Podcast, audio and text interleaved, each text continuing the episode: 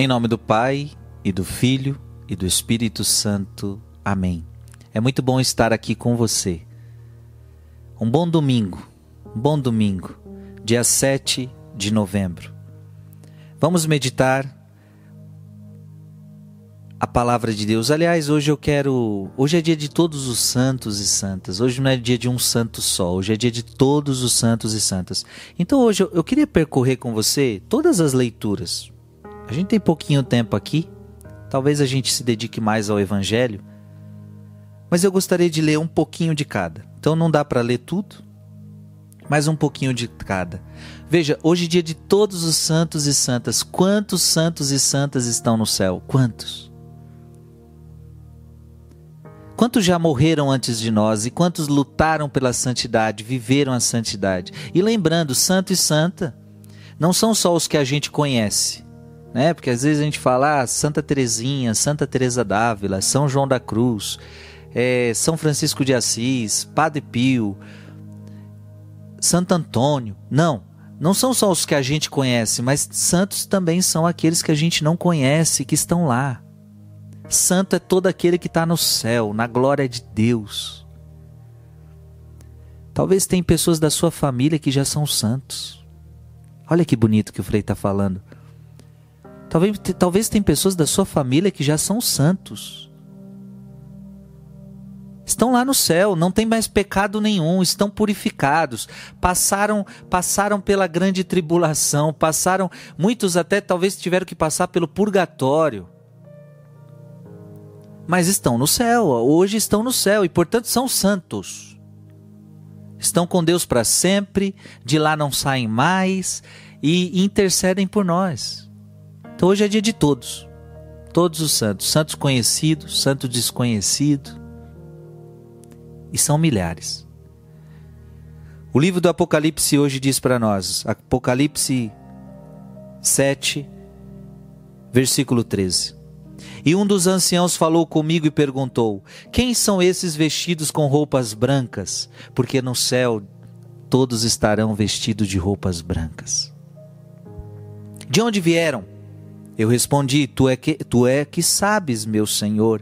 Então ele me disse: Esses são os que vieram da grande tribulação. Quem são os santos? Os santos são aqueles que passaram pelas tribulações.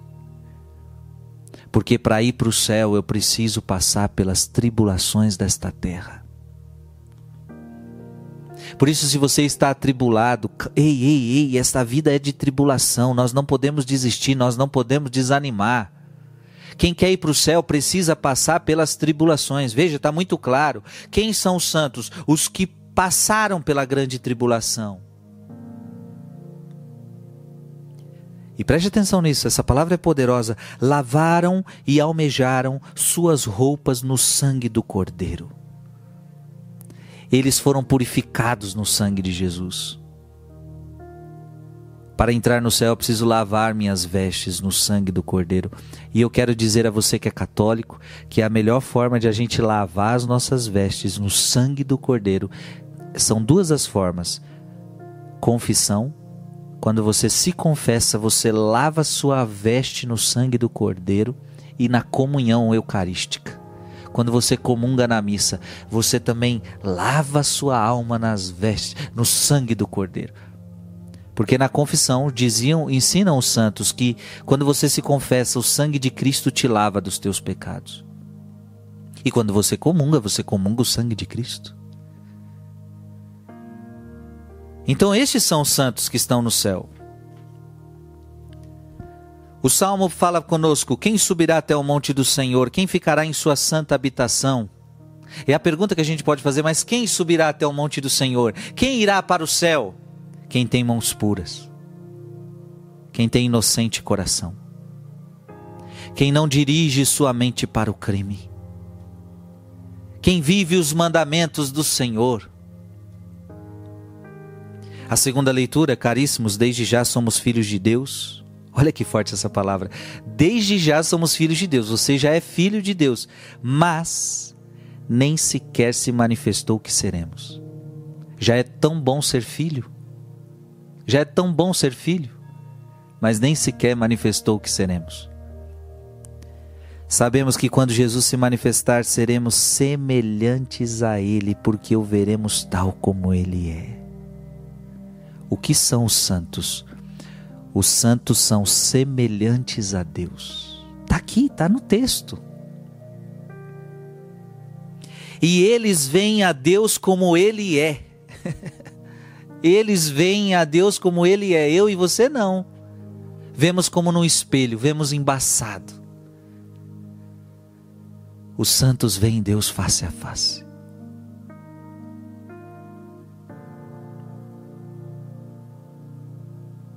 Todo que espera nele purifica-se a si mesmo, como também ele é puro. E aí, vamos para o Evangelho. O que temos que fazer para ir para o céu então? Qual é a vida dos santos? E o Papa, o Papa Francisco, ele fala, quando ele fala deste texto, ele fala: em vez de você colocar bem-aventurado, coloca santo. E dá certinho. Santo é aquele, santo é aquele que são pobres em espírito.